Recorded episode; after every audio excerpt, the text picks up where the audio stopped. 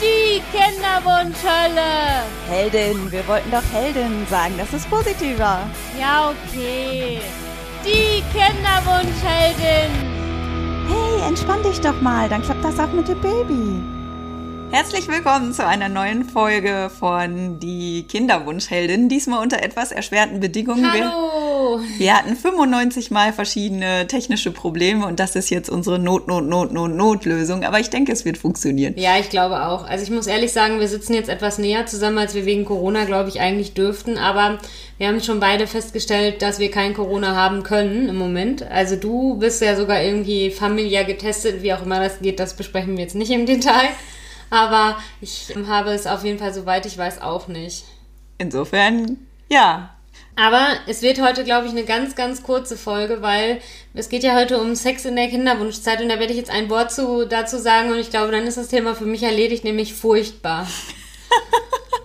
Ich kann dem nur zustimmen. Ich fand, Sex in der Kinderwunschzeit hat dem Sexleben wirklich gar nicht gut getan. Finde ich auch. Höchstens ganz am Anfang, als man noch so euphorisch war und sich gedacht hat, ach komm, wir machen jetzt mal eben ein Kind. Stimmt. Und da war man dann natürlich, also ja, da hatten wir deutlich mehr Sex als normalerweise. Stimmt. So nach fast elf Jahren Beziehung üblich.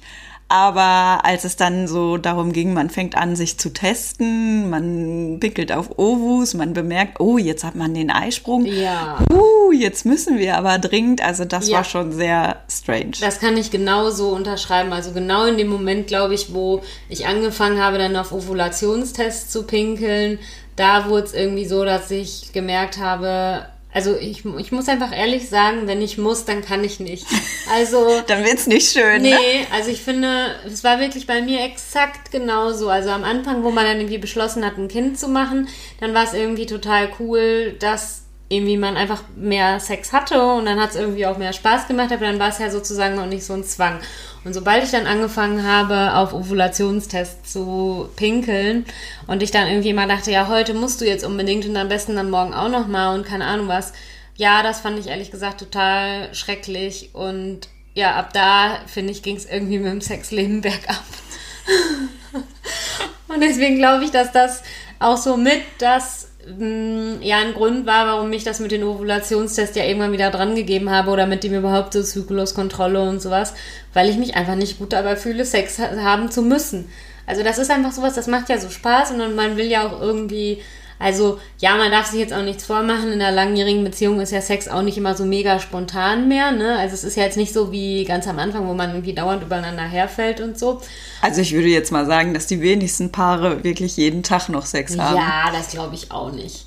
Also, ihr könnt uns gerne schreiben, wenn es bei euch überraschenderweise anders ist, aber ich glaube, das ist nur so eine Mehr, die irgendwie manche Leute erzählen, aber ich glaube nicht, dass das stimmt. Naja, aber auf jeden Fall finde ich, sobald es dann irgendwie so wird, dass man dann irgendwie an einem bestimmten Tag so Sex haben muss, finde ich das total schrecklich. Also ich muss ja auch sagen, in diesen, ich hatte ja dreimal jetzt eine Hormonbehandlung, wo die mir, das hatte ich ja schon mal erzählt in der Folge, aber falls ihr das erste Mal zuhört, erzähle ich es auf jeden Fall nochmal. In der Hormonbehandlung mit Clomiphen und so, da haben die mir im Kinderwunschzentrum jeweils ernsthaft aufgeschrieben, um wie viel Uhr wir sogar Sex haben sollten. Also sowas wie Donnerstag 22 Uhr. Und ihr könnt euch vorstellen, wie schön, in Anführungsstrichen, also sehr ironisch gemeint, das dann noch war, nämlich gar nicht. Aber das Spannende an dieser Nummer ist, ich hatte ja auch eine Hormonbehandlung und bei mir war das ja überhaupt nicht so. Also wir hatten keine feste Uhrzeit, sondern nur so, ab jetzt bitte regelmäßig, jetzt nicht die ganze Zeit abwarten, sondern ranklotzen. Tatsächlich, weil ich wusste, das ist ja nur diese eine oder zwei oder drei Tage, das hat mir nicht so viel ausgemacht. Viel schlimmer fand ich diese ganzen Monate davor. Das fühlte sich an, verzeiht mir jetzt diesen Ausdruck, wie Blindstöcher.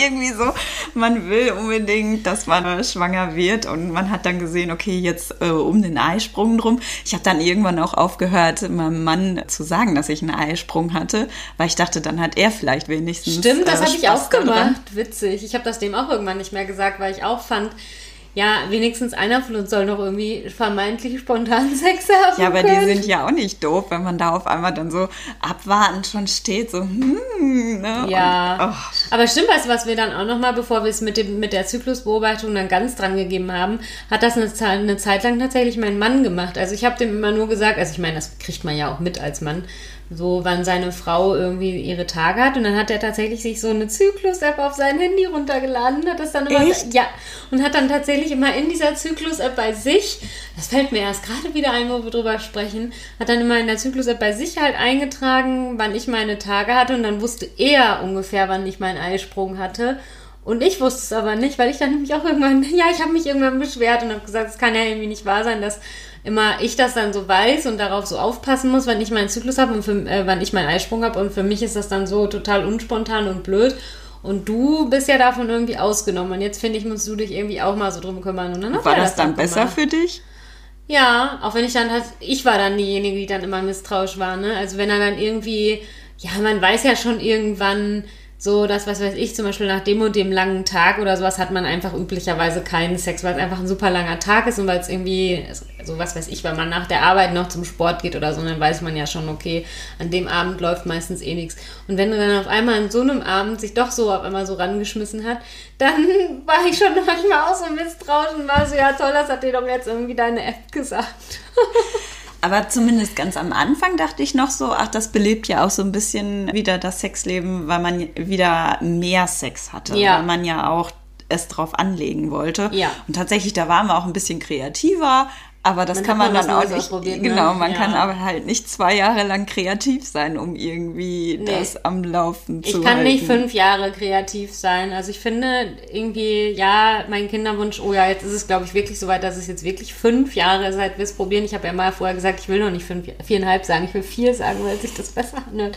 Aber jetzt sind es definitiv schon fünf Jahre oder fast, ich glaube, noch ein oder zwei Monate hätte ich jetzt noch. Naja, sagen wir jetzt einfach, wir runden jetzt mal auf und es sind jetzt fünf Jahre, seitdem ich es probiere und ja, da, das kann man, finde ich, fünf Jahre lang nicht durchhalten. Und ich kann das auch nicht fünf Jahre lang durchhalten, dass ich irgendwie jeden Monat auf mein Handy so gucke und dann mal gezwungenermaßen an diesem Tag irgendwie Sex habe. Und ja, deswegen war das für mich, also wenn ihr gerade mitten in dieser Phase drinsteckt, kann ich nur sagen, seit ich aufgehört habe mit diesem ganzen und ich gucke jetzt genau, wann mein Eisprung ist und sowas. Also vor Dingen, ich habe es ja wirklich lange genug gemacht. Also ich wurde dadurch trotzdem nicht schwanger. Und jetzt, das Sexleben ist auf jeden Fall jetzt wieder besser geworden. Aber wir haben zum Beispiel auch ausprobiert, jeden, also einen Monat lang, wirklich jeden zweiten Tag. Boah, das Ist war. auch schrecklich, oder? Dann hatten wir das extra so gelegt, dass wir da auch eh beide Urlaub hatten und so. Aber es ist einfach trotzdem dieses, boah, Schatz, komm. Ernsthaft, ja, Schatz, komm. Ich glaube, dass wir das damals sogar besprochen hatten und wir das dann, glaube ich, auch gemacht haben. Und das ist so wie, also ich immer, ich habe ja tatsächlich immer so einen Putzplan, wo ich mir irgendwie für jeden Tag so ein paar kleinere Sachen, also das ist jetzt ein anderes Thema, aber auf dem Putzplan, den hake ich dann halt abends ab, wenn ich jetzt zum Beispiel geschafft habe, das Bad zu putzen oder dies oder jenes oder so, damit es halt nicht so viel wird. So. Und ich, es fühlte sich teilweise so an, wie damit du einfach abends nochmal so ein Häkchen wie hinter dem Putzplan machen kannst. Dann musste man halt alle zwei Tage irgendwie Sex haben. Ich fand es irgendwie auch scheiße. Oh, Sex mit dem Putzplan zu vergleichen, das sagt eigentlich auch schon alles. Ja. Und deswegen hat das tatsächlich so alle zwei Tage oder ich weiß gar nicht, ich glaube, irgendwann hatte ich auch dann mal sogar die Parole ausgegeben, wir müssen das jetzt irgendwie jeden Tag oder sowas machen. Und ja, also schön war echt was anderes. Also es fühlte sich so wirklich an wie einfach abends sowas, was du auf deiner To-Do-Liste jetzt noch abhaken musst. Ja, da half irgendwann auch nicht irgendwie noch rollenspielmäßig, was auch Oder sich immer so zu hübsche. Unterwäsche anzuziehen oder sowas. Das kam einem dann einfach, ich kam mir dabei einfach blöd vor. Ja, albern. Ich kam Ja. mir da auch albern vor. Das Ja. haben wir auch relativ schnell wieder ad acta gelegt, als ich dann gesagt habe, Schatz, wir wissen doch beide, worum es jetzt hier gerade geht. Also Ja. irgendwie, wir können es ja nicht ändern. Und tatsächlich, es war immer so, aus, ich habe ja noch zusätzlich das Problem, dass während ich meinen Eisprung habe, ich mich unsexy fühle und keine Stimmt. Lust auf Sex habe. Das ist auch special. Nee, das habe ich nicht. Die, also ich bin, glaube ich, evolutionstechnisch nicht besonders Du solltest dich irgendwie nicht vermehren. gepolt. das hat es dann halt noch zusätzlich erschwert. Und sobald ich dann aus dieser Phase raus war und wusste, okay, jetzt geht es eh nicht mehr um vielen, da hat das wieder viel mehr Spaß gemacht. Ja, das stimmt. Also das habe ich glücklicherweise nicht. Ich habe schon, also bei mir ist das schon so, dass ich, glaube ich, ohne einen Eisprung, also ohne auf einen Ovulationstest zu pinkeln, daran merke, dass ich unbedingt Sex haben will, also dass ich wirklich dann so unbedingt Sex haben will, unbedingt, unbedingt, unbedingt, daran merke, dass ich dann wieder meinen Eisprung habe. Also mein Körper sendet das, das schon, praktisch. ja, das ist wirklich praktisch. Ich glaube, mein Körper sendet da schon die richtigen Signale. Also da habe ich dann mal irgendwann tatsächlich jetzt mal so darauf geachtet. Also das passte schon immer so ungefähr zum Zyklus, wann ich dann Ich kann mich wollte. dann ja noch nicht mal riechen. Stimmt, das Ich habe dann immer den Eindruck, ich stinke die ganze Zeit und so. Und dann muss ich in der Zeit auch häufiger als normalen Deo aufsetzen. Und eigentlich bin ich komplett wirklich geruchsneutral. Und alle Leute sagen immer, was hast du denn? Aber ich selber, ich rieche mich dann so komisch. Und das soll ja angeblich so hormonell auch tatsächlich bedingt sein. Die Männer riechen dich dann und finden dich attraktiv. Und offenbar rieche ich mich selber, diese Hormone. Und ich finde sie einfach ganz, ganz furchtbar. Ja. Und damit dann so intim zu werden, das ist einfach auch eine Hausnummer. So, genau, Schatz, ich muss noch mal eben kurz Deo auftragen, bevor wir jetzt hier Sex haben können, weil ich mich gerade so eklig finde. Ja, aber auf jeden Fall muss ich mir jetzt keine Gedanken mehr machen. Mein Baby wird ja jetzt hoffentlich im Reagenzglas gezeugt. Dann habe ich zumindest schon mal das Problem nicht mehr. Ist irgendwie auch ein komisches Gefühl, oder? Ja, finde ich auch. Also, wobei ich ja jetzt für mich einfach akzeptiert habe, also ich habe jetzt so ein bisschen so dieses Thema Sex von so, wir kriegen ein Kind irgendwie entkoppelt, ne? Also natürlich habe ich mir immer so vorgestellt, also ich meine, man erzählt ja seinem Kind später nicht und, und, ja, das war eine geile Nacht, als wir dich gezeugt haben. Ne? Das ist ja auch so das, das wäre ja total schräg. Aber so für die eigene Erinnerung habe ich immer gedacht, wenn man wenigstens so guten Sex hatte und dann ist dabei irgendwie ein Kind entstanden, also ne, das erzählt man dann vielleicht keinem oder nur seiner besten Freundin oder aber, was. Aber weißt du was, wir sind hier ja ganz unter uns. Genau, ne? wir sind ja ganz unter uns. Wir hatten ja so Krampfsex in dieser Phase, weil da gerade die Hormonbehandlung war. Ich könnte dir jetzt nicht mehr erzählen, wie Töchterchen da entstanden war. Ja. Das ist einfach nur noch so ein Matsch. Oder mein Gehirn blendet das absichtlich aus. Ja. Vielleicht war ich auch so übervoll mit Hormonen und immer mi, mi, mi, mi, mi. Ja, also ich werde dann jetzt, wenn es durch eine künstliche Befruchtung tatsächlich klappt, werde ich dann einfach nicht so eine schöne Erinnerung haben. Aber ich meine, gut, ne, wenn das jetzt aus einer Hormonbehandlung heraus äh, entstanden wäre, hätten wir dafür schon Sex gehabt, aber dann wahrscheinlich keinen guten. Und dann. Hey, aber ihr könntet doch dann trotzdem Sex haben und dann ist das einfach Stellvertreter-Sex. Darf gewesen. man das nicht? Also irgendwie ich hatte ich, ich hatte jetzt mal irgendwo gelesen, dass in der Zeit nach der nach dem Transfer, glaube ich, heißt das jetzt, also wenn du die äh, Embryonen transferiert bekommen hast, ist das das richtige Verb? Ich hoffe es dass man dann, glaube ich, also zumindest stand da irgendwas, dass man in den Tagen danach keinen Sport machen darf. Und ich vermute mal, dass Sex auch irgendwie als sportliche Betätigung. Ich werde es herausfinden oder wenn es einer von euch weiß, könnt ihr uns das gerne schreiben, irgendwie bei Instagram oder Facebook oder wir haben ja auch eine Internetseite, schreibt uns doch gerne, wenn ihr das irgendwie schon wisst. Ich habe ja schon die ganze Zeit gesagt, dass ich mich noch nicht so im Detail mit der künstlichen Befruchtung auseinandergesetzt habe, weil ich manche Sachen einfach nicht so genau wissen will und mir denke, das werden sie mir schon rechtzeitig sagen. Also, nee, vielleicht. Aber es ist ja dann auch okay. Also ich habe jetzt für mich so gedanklich, ich meine, das ist ja auch so, wenn man irgendwie, finde ich, fünf Jahre lang es irgendwie probiert und es halt nicht klappt, dann hat man ja auch irgendwie, verbindet man dann ja Sex auch mit sowas Negativem. Ne? Also weil man quasi irgendwie immer ja, ich weiß auch nicht, mit Platzpatronen irgendwie schießt oder so. Das ist so wie, ja, also man hat, man hat dann irgendwie was zu einem Zweck und dieser Zweck, also es führt ja dann einfach nicht zum Erfolg, ne?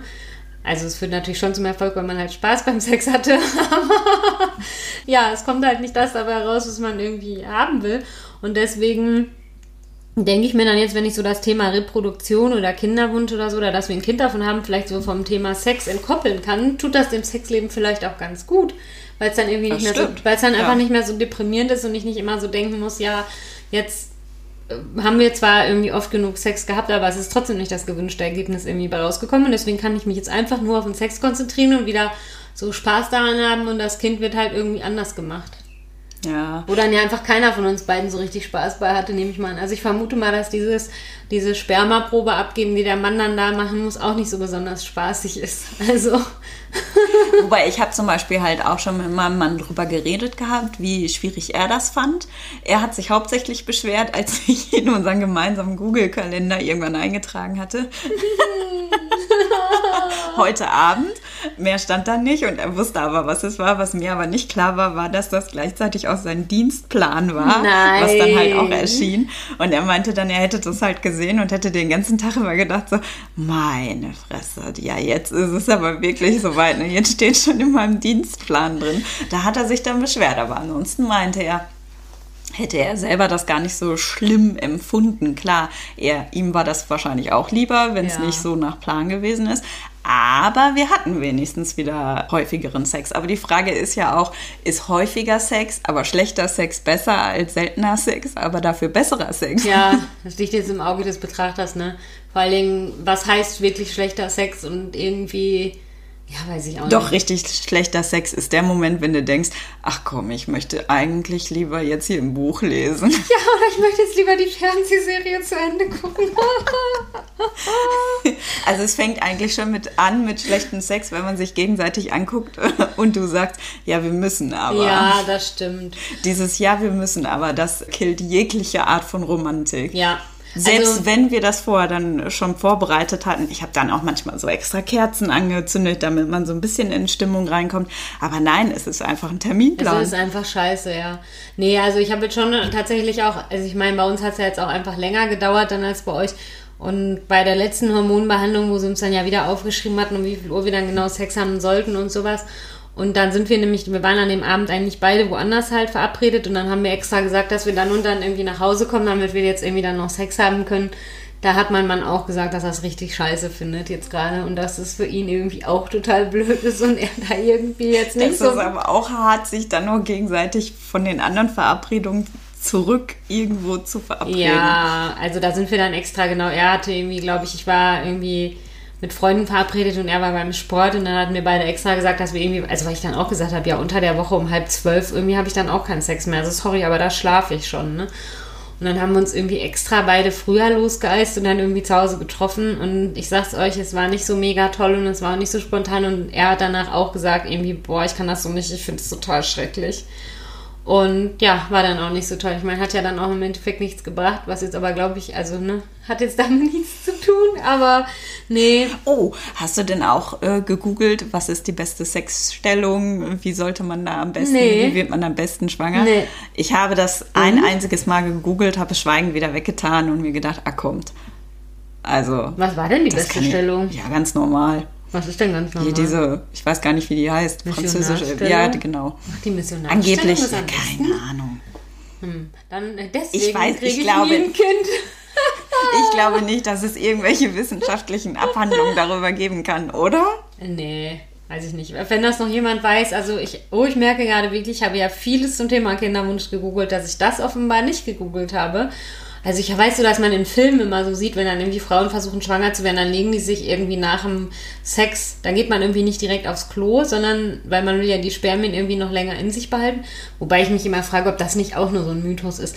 Also ist nicht so, wenn du irgendwie Sex hattest und selbst wenn du danach direkt aufs Klo gehst, dass dann das Spermium, was irgendwie den Weg in deine Gebärmutter findet, das trotzdem findet, auch wenn man danach sofort aufs Klo geht? Ach, gib ihm doch ein bisschen Zeit. Ja, aber ich meine jetzt so irgendwie, ich frage mich halt, ob das, also ne, ich habe dann natürlich auch, ich bin dann nicht immer sofort aufs Klo gegangen, sondern wenn man dann schwanger werden wollte, ist man halt noch mal ein bisschen länger irgendwie, hat man noch mal ein bisschen länger irgendwie gelegen und ich habe dann auch wirklich so immer in so Filmen. Hast du die Kerze gemacht? Nein. Die habe ich auch nicht Ich auch gemacht, nicht. das war mir zu doof. Ich, lag, ich weiß noch, dass ich da irgendwann gelegen habe und gedacht, nein. Also ich Nein, kann eine Leute. Kerze machen, aber vor allen Dingen im Bett weiß ich nicht, ob das so gemütlich ist. Also irgendwie macht man sowas nicht eher. Macht, ist das nicht sowas, was man noch beim Yoga macht und sollte man das dann nicht lieber eher auf hartem Untergrund machen, weil man im Bett, glaube ich, da so komisch einsinken würde? Naja, ich habe auch immer so Frauen gesehen, die sich dann irgendwie auf so Kissen gelegt haben und den Unterleib noch so ein bisschen hochgestreckt haben, damit das blo- bloß in die richtige Richtung gelaufen ist. Das könnte sein, dass ich das mal gemacht habe mit so einem Kissen. Aber ja, wer weiß. Also, nee, das habe ich jedenfalls auch nicht gemacht. Aber witzig, dass irgendwie. Also, das mit der Missionarstellung wusste ich tatsächlich auch nicht. Ist das nur so eine Tröstung? Ach, ich glaube, das ist alles so ein bisschen ammäßig, mä- damit man was zu tun hat. Und ich gebe ja auch zu, dass ich sowas dann ja auch nachgeguckt habe, weil, weil ich es tröstlich fand, weil ich dachte, man kann irgendwas noch unternehmen an Kleinigkeiten, ohne dass es sofort eine Hormonbehandlung werden muss. Aber letztlich, ich glaube tatsächlich, dass die Chancen geringer sind, wenn man nur einmal im Monat Sex hat Ja. und dann am Anfang des Zyklus statt am Ende. Ja, natürlich. äh, Beziehungsweise in der Mitte. Das sind schon so Sachen, da kann man ja gucken mit dem Eisprung. Außer du hast das Hypersperma, was irgendwie.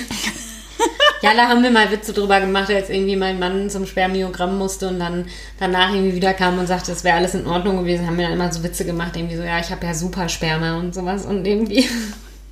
Deswegen, wer weiß, also vielleicht kann Supersperma auch vier Wochen überleben. Achtung, das war wirklich nur ein Scherz. Und ich weiß, dass das nicht möglich ist, aber ja, wer weiß das schon, ne?